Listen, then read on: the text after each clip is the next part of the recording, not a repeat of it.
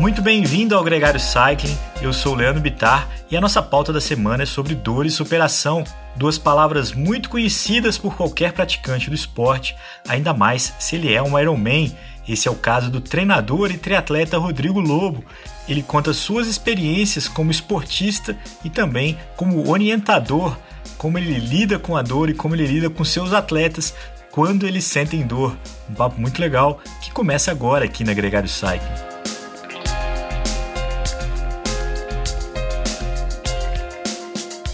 O Gregário Cycling Podcast é apresentado por Ciclorotas SP CCR, um projeto feito por ciclistas para ciclistas. Jungle e Ultra Coffee, a combinação que eleva sua performance. Plant Power, perform your best. Ciclovia do Rio Pinheiros, a ciclovia que revoluciona o jeito de pedalar em São Paulo. Saiba mais sobre nossos parceiros na descrição deste podcast.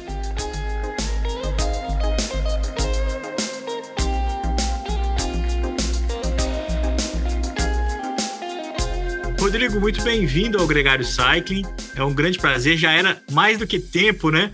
De você estar aqui com a gente no, gravando um podcast. Bem-vindo. Muito obrigado, fico honrado. Hoje vamos avançar, hoje vamos falar de um tema muito pertinente e fico muito agradecido e honrado em participar né, desse um dos podcasts, dos principais podcasts aí do Brasil, da, nossa área. Realmente, questão de parabéns pelo trabalho. Rodrigo, e a gente teve, nosso ouvinte teve um prazer de estar com você é, sobre a aclimatação, que falamos do 70.3 de Fortaleza, mas sempre se aplica. E hoje vamos falar de uma coisa de que, quando as coisas dão menos certo, que é a dor. E a primeira pergunta é, no pain, no gain?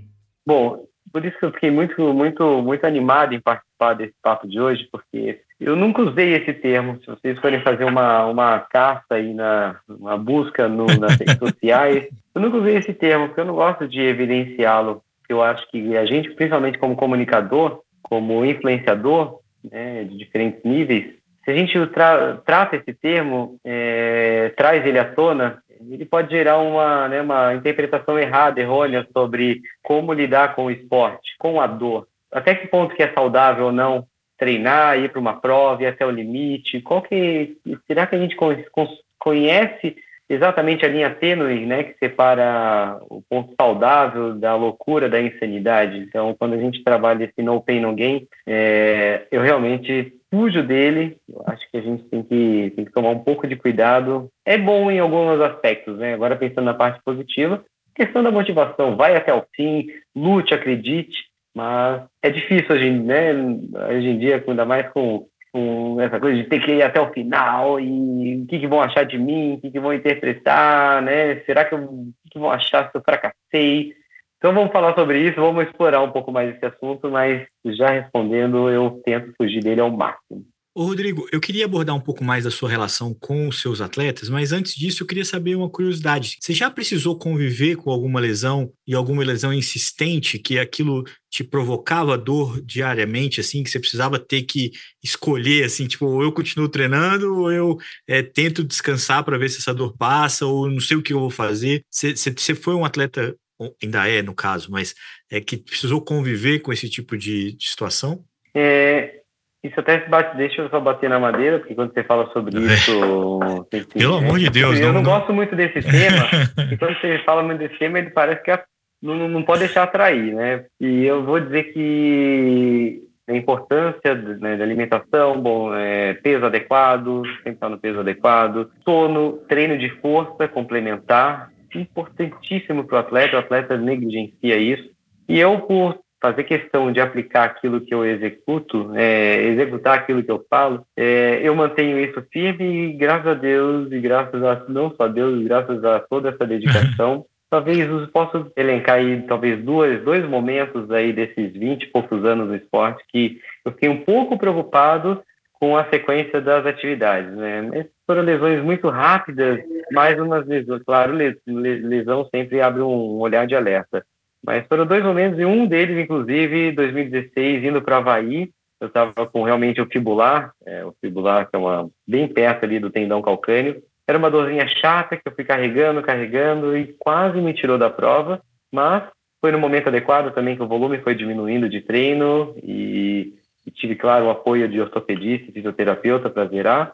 Aí viajei ainda com ela, pegando um pouquinho, mas graças a Deus foi no momento certo, fiz a prova, nem lembrei dela, voltei e ela parece que foi embora na própria prova, já ficou lá. Então foi praticamente um momento marcante para mim e eu vou dizer que foi importante ter passado por esse momento para entender o que o atleta sente. Né? Porque se eu não tivesse passado por um momento desse, né, de me né, colocar uma prova, um grande desafio, imagina, um Ironman no Havaí em xeque, não saberia interpretar como que é a mente do atleta. Assim como eu, quando comecei no esporte, eu comecei justamente porque eu estava acima do peso e era um sedentário, um jovem sedentário, estava dentro da grande massa aí e fui impactado profundamente pelo esporte. Então já vivi o outro lado e sei como que funciona a mente de alguém que precisa do esporte como um transformador de vida. Então, para mim, eu transformei esse, esse, esse, esse momento como um momento importante para saber como que o atleta ele lida com isso, como que a cabeça do atleta realmente é, numa situação como essa e como lidar também com ele. Né? Eu não posso simplesmente cessar atividade para tudo, assim como um médico, um ortopedista, um fisioterapeuta. Claro, em alguns momentos sim, vai precisar, dependendo do nível de gravidade, mas poder direcionar né? com mensagens positivas,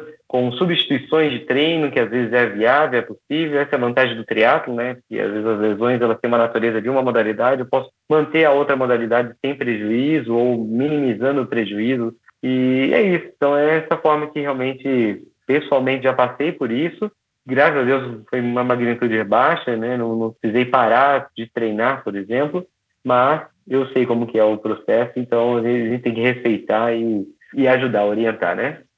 Rodrigo, o triatlo é uma modalidade que demanda e merece muito respeito e a palavra Ironman, a palavra de quando você fala das distâncias, né? De que o quanto você nada, depois o quanto você pedala, ainda tem uma maratona para fazer. Na tua experiência pessoal, tem vários momentos que você pode ter passado, é, teus atletas passam, de o que, que eu estou fazendo aqui? Aí a dor numa dimensão maior do que só uma dor muscular. É, é a dor da alma, talvez. O que, que a tua experiência ensinou e que você divide com os teus atletas para esses momentos? Pois é, é, isso é tão importante para a gente quando a gente fala de lesão, dor, a gente tem um controle interno aqui na assessoria e para nós é horrível, né? Um atleta lesionado, lesionado é horrível por vários aspectos. Primeiro, como hum, primeiro como não vou nem dizer o que o primeiro é comercial, né? Porque esse é um dos maiores motivos. Se a gente for é, é, pôr em números, né, e, e, buscar na literatura o índice de lesões em atletas de endurance, principalmente de corrida de rua, é altíssimo. Então, pensando na questão comercial, poxa, imagina que eu tô, eu tenho o, o, talvez o maior problema seja o, não é a concorrência com outro outra assessoria, é a concorrência com a lesão eu vou perder o atleta, ele vai pedir desligamento, porque primeiro ele está lesionado e alguns, principalmente corrida de um corredor, por isso a vantagem do triatlo é que consigo, mesmo com uma lesão pontual, eu ainda consigo mantê-lo treinando com a gente. Agora, corredor de rua, dependendo, ele realmente precisa durante um, dois, três meses parar, dependendo do nível, até mais. Então, comercialmente é péssimo, péssimo. O maior concorrente nosso é, é a lesão. Então, a gente tem um controle muito rigoroso e costuma ser muito conservador nos nossos treinos. Prefere pecar pelo em chegar no limite da performance no momento do que exceder e tirar e frustrar o atleta, que é a dor da alma. Então, a questão comercial para nós é muito importante, mas antes da comercial vem a questão de entender, porque por isso que a vantagem de estar no flow, né, de, de conectar, de, por isso que eu faço questão de me manter como atleta para entender o que é a cabeça do atleta. E mesmo, né, falando de lesão, teve um caso específico, só para vocês terem ideia, eu só lembrei desse caso. Teve outro, mas foi muito menor do que esse, que eu também não precisei parar. Mas a vantagem de eu me manter ativo é entender mesmo, né? Quando que tem que tirar o pé ou não tem que tirar o pé e, e pedir feedback para o atleta, né? Antecipado, para que ele acredite e confie em nós. Que a gente vai precisar tirar um pouquinho da carga de treino no momento, porque é isso aí, não deixar a dor física chegar na dor na alma, da alma. Quando chegar nessa dor, é terrível, porque né, a atividade física é muito importante. Só para quem faz atividade física diária sabe o quanto ela é importante. E ter que acordar um dia e não ser capaz de fazer algo que gosta tanto, aí é onde pega, onde chega nessa dor da alma. E não é nem. A dor da alma eu transformo em uma dor em faltar algo no dia. É faltar a, a, talvez a, a, coisa mais importante do dia da pessoa, que é a atividade física, que vai ajudá-lo em todos os outros aspectos, é não ter aquilo. né? Ainda mais tem pessoas que dependem tanto daquilo, né? No, transferem tanta algumas questões pessoais para atividade física. Imagina, você vai tirar isso, você vai tirar o remédio dela diário. Tirando o remédio dela diário, né? Aquela dose, ou não vou chamar nem de remédio, né? Mas é a vitamina, é algo que alimenta, né? Alimenta todos os outros aspectos. Então a gente toma muito cuidado com isso e tenta não deixar chegar nessa dor na alma que é terrível. Agora, o durante, é, o Leandro em outro programa é, mencionou um poeta texano que diz que é, a dor é temporária, existir dura para sempre. Eu vou mencionar um poeta alemão que é o Jans Voigt do cala a boca perna, né? Shut up legs. Então, durante a prova, e é, usando o exemplo, por exemplo, que sempre se fala da maratona, eu não tenho essa experiência, do quilômetro 30, aonde a casa cai, mas ainda faltam 12 para você cumprir o seu objetivo. Que estratégias mentais de lidar com essa barreira quando ela chega? Bom, é, quando você fala, né, a gente fala de atenuar, desistir é para sempre, a dor é passageira, depende. Depende, tem que tomar cuidado, porque dependendo da situação, aquela dor que era para ser passageira, ela não, ela física, olha só, dor da física e dor da alma fisicamente ela pode durar muito, muito mais do que você imagina. Se você, você for né, negligente e apertar demais, você pode fazer com que uma lesão demore meses ou anos para passar. E dependendo, uma lesão vai virando outra, outra, outra e talvez não passe nunca. Então, aquela lesão, aquela dor que era passageira, ela pode ser eterna, dependendo da situação. Pode ser uma lesão tão aguda que vai, vai aposentar o atleta da, do esporte. Então, tem que tomar muito cuidado. E, às vezes, a frustração de não cruzar a linha de chegada, poxa, tem tantas linhas chegadas na minha vida para eu cruzar, e talvez seja melhor, às vezes, tirar aquela linha de chegada para ter outras melhores lá na frente. Mas então, só, só tentando, é, é, a partir do princípio do que você está respondendo, é, existe uma diferença entre a dor e o sofrimento? Porque eu não acho possível, é, assim como o Álvaro também não tem experiência da maratona, mas eu não acho possível você terminar uma maratona sem sofrer, ainda mais depois de 180 pedalando, por exemplo. Então, no, dá, dá para terminar. São sofrimentos diferentes. Quando você está muito preparado para ela, você, eu digo que nunca vai ser fácil. Gosto muito desse termo que nunca vai ser fácil. Tem que tomar cuidado entre facilidade, dificuldade e sofrimento. Por que, que nunca vai ser fácil? Sempre quando você estiver mais preparado, mais bem preparado, você vai querer ser mais agressivo, ousar e ficar mais rápido. Como eu, por exemplo, né, correr Chicago recentemente, a maratona de Chicago. E por que, que ela foi difícil? Se não for difícil, não tem graça, vamos dizer assim. E segundo, eu fui mais ambicioso. Eu queria uma meta de meu RP. Né? Então, durante a prova, claro, tem a barreira. Por que, que é a barreira dos 30 e pouco? Não é necessariamente a barreira dos 30 e pouco, é a barreira das perto das 3 horas, né? porque já tem realmente prejuízos metabólicos e energéticos. Então, claro que uma pessoa que faz uma maratona para 4 horas, a barreira vai ser no quilômetro 30. Uhum. uhum. É, então, no meu caso, a barreira estava lá no 35 para 30, já estava chegando perto das 3 horas, eu estava com mais intensidade, por exemplo. Então, eu não sofri na prova. Eu, tive, eu respeitei a prova, a dificuldade e a, aquela exigência física que é a maior que eu impus ali na, na corrida. Então, tem que tomar um pouco de cuidado, porque não é que todo mundo vai sofrer principalmente no Endurance, todo mundo vai passar talvez por alguns, alguns pontos de atenção e dificuldade. E quando você está bem preparado, o sofrimento é diferente, é um sofrimento bem diferente. É um sofrimento né, de, de, de, de avaliação, interpretação, tomada de decisão para te levar até o final. O sofrimento de quem não está bem preparado é um sofrimento desesperador de que, uau, o bicho vai pegar. Eu acho que não vai dar para chegar e faltam mais 10K, por exemplo. Então, quando você está bem preparado e é experiente, por isso que é importante você avançar etapa por etapa, com distâncias menores, se conhecendo e, e colocando, estabelecendo metas mais ousadas, né, de forma gradativa, vai fazer com que você aumente esse canal de autoconhecimento e você consiga é, interpretar essa, passar por sofrimentos diferentes, vamos dizer assim. Né? Não, não ter um sofrimento por não estar preparado. É um sofrimento de que foi difícil. Né? Você teve que respeitar, às vezes mudar um pouquinho o plano, tomar um, algumas decisões rápidas e chegar bem até o, e chegar até o fim. E vai chegar cansado, vai chegar muito cansado, normal. Só que no dia seguinte você já consegue reprogramar, já está bem de novo e vamos embora, a cabeça está boa, vamos para a próxima meta. E claro, quando a gente fala de Ironman, né, uma prova de nove horas, né, você vai conversar com o seu corpo e só vai conversar com o corpo e com a mente realmente é, mais tempo. Então, por mais a pessoa que mais bem preparada que seja, vá passar por alguns perrengues, mas não é aquele né, sofrimento de meu Deus do céu, o que, que eu estou fazendo aqui? É, meu Deus do céu, vamos embora e deixa eu tomar mais um pouco de gel aqui, deixa eu hidratar legal, deixa eu me confiar, acreditar, lembrar daqueles treinos importantes que eu fiz, lembrar do meu histórico, saber que eu estou bem preparado e vou chegar até o fim. Né? Aí a cabeça ela responde de forma diferente do que quem não está preparado. Rodrigo, você mencionou um, uma coisa muito interessante que é uh, o atleta ter a consciência de que aquele não é o dia e que é melhor eu abandonar essa meta para uma meta maior, mas essa é uma decisão muito difícil, né? porque há um, há, há um investimento de um monte de coisas, tempo, dinheiro, sacrifícios com a família, trabalho, para estar ali naquelas três horas, rompendo a barreira das três horas, e falar assim: eu não aguento outra hora disso, é, no exemplo que você tirou, e vou parar. Mas eu mesmo já vivi de estar em provas que eu não aguento mais, eu parei, dez minutos depois eu estava bem e fiquei com uma dor de corno monstruosa de ter parado. Se eu tivesse, eu só dou um conselho, que é a bagagem, a experiência.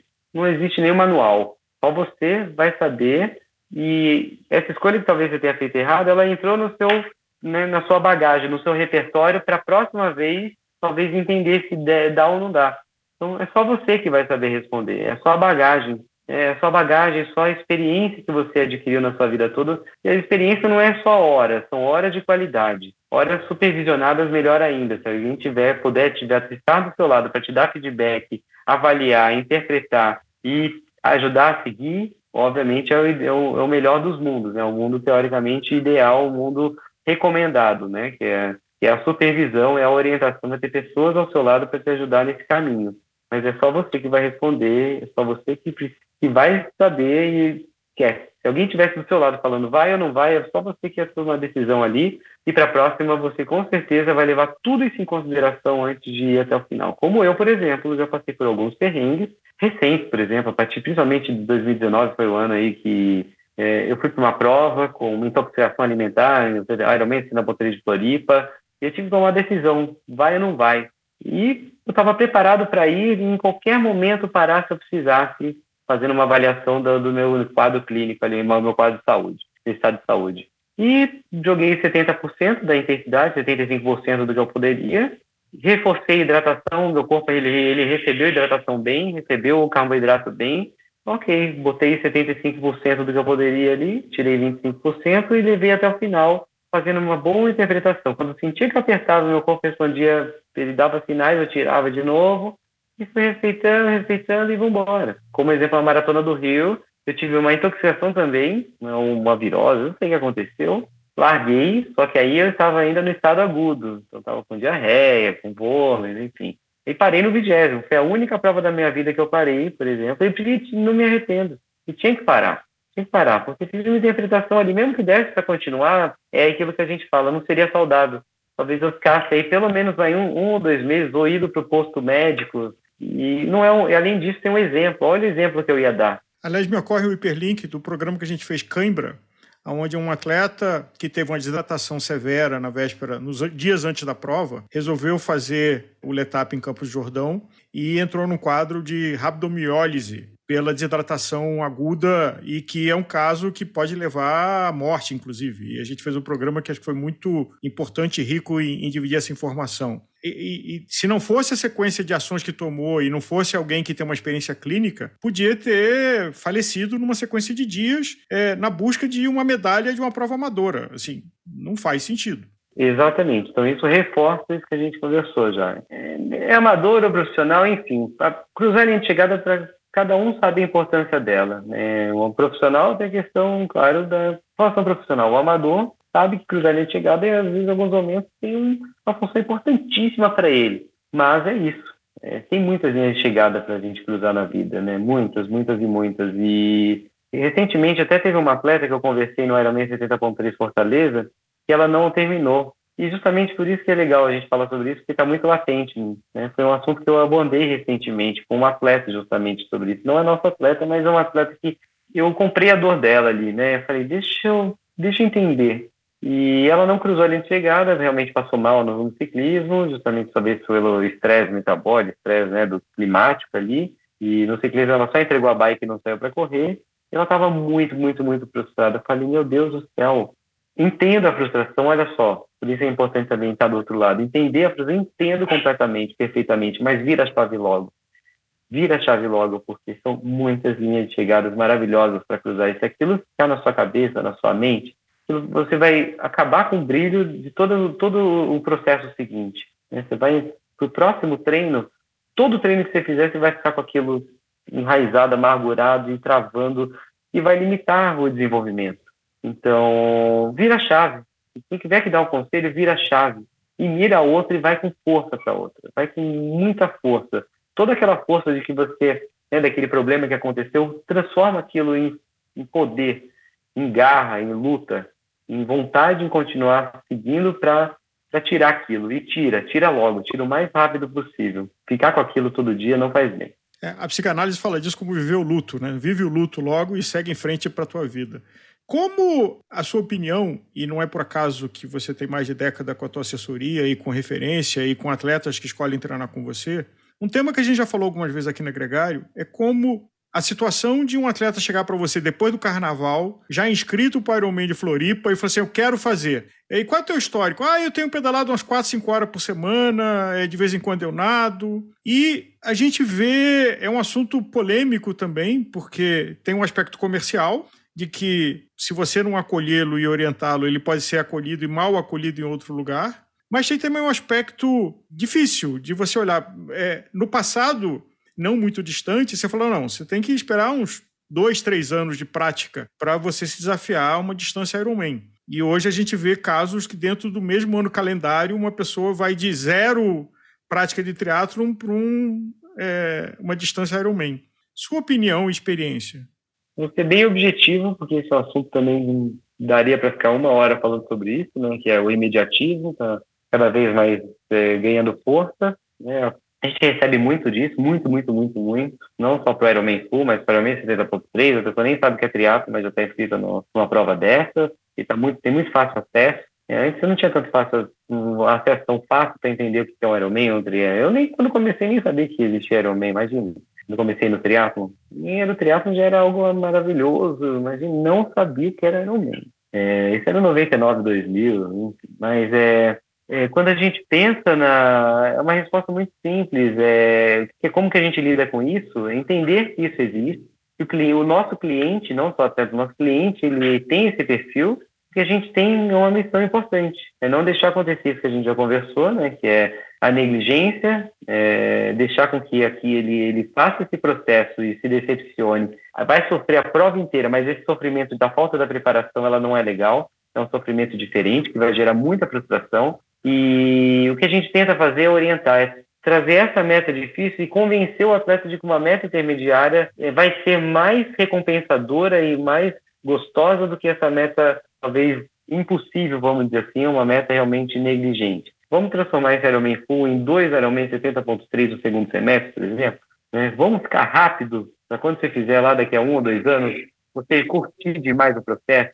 E, claro, é, algumas vezes a gente consegue, a grande maioria das vezes sim, outras não, e a gente tenta trabalhar da melhor forma possível para que se torne saudável e às vezes tem que estopar, ó, não está dando, a conta não vai fechar e a gente a prova mostra por números e, e a gente às vezes consegue, às vezes não também, né? Apertar o botão de alerta vermelho, pô, não vai dar, né? Dois meses antes, ó, você não chegou no ponto certo de maturação física e emocional para a prova, vambora, vamos mudar. E hoje em dia os organizadores flexibilizam essa questão da troca, né, de mudar a inscrição para outro ano, enfim. E a gente em alguns momentos consegue também. Esse é o nosso papel como educa é, profissional de educação física, treinador, líder e inspirador.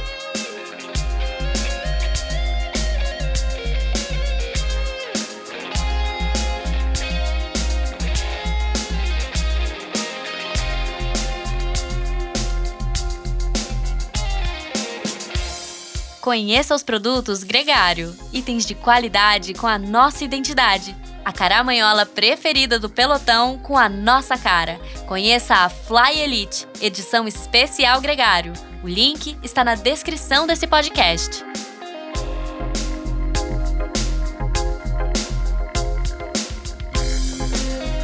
A conversa com Rodrigo Lobo chegou ao final, mas esse episódio, Dor e Superação, tem outros dois convidados muito especiais, o Hélio Nishioka, um especialista em tratar dores crônicas, e também a psicóloga do esporte, a Paula Filgueira. Tudo isso já está disponível para você no seu player de podcast favorito. Ah, se você está ouvindo a gente pela primeira vez, é sempre muito importante lembrar para você seguir a gente no Instagram. Lá é a principal plataforma para ficar sabendo de tudo que rola no mundo da Gregário Cycling.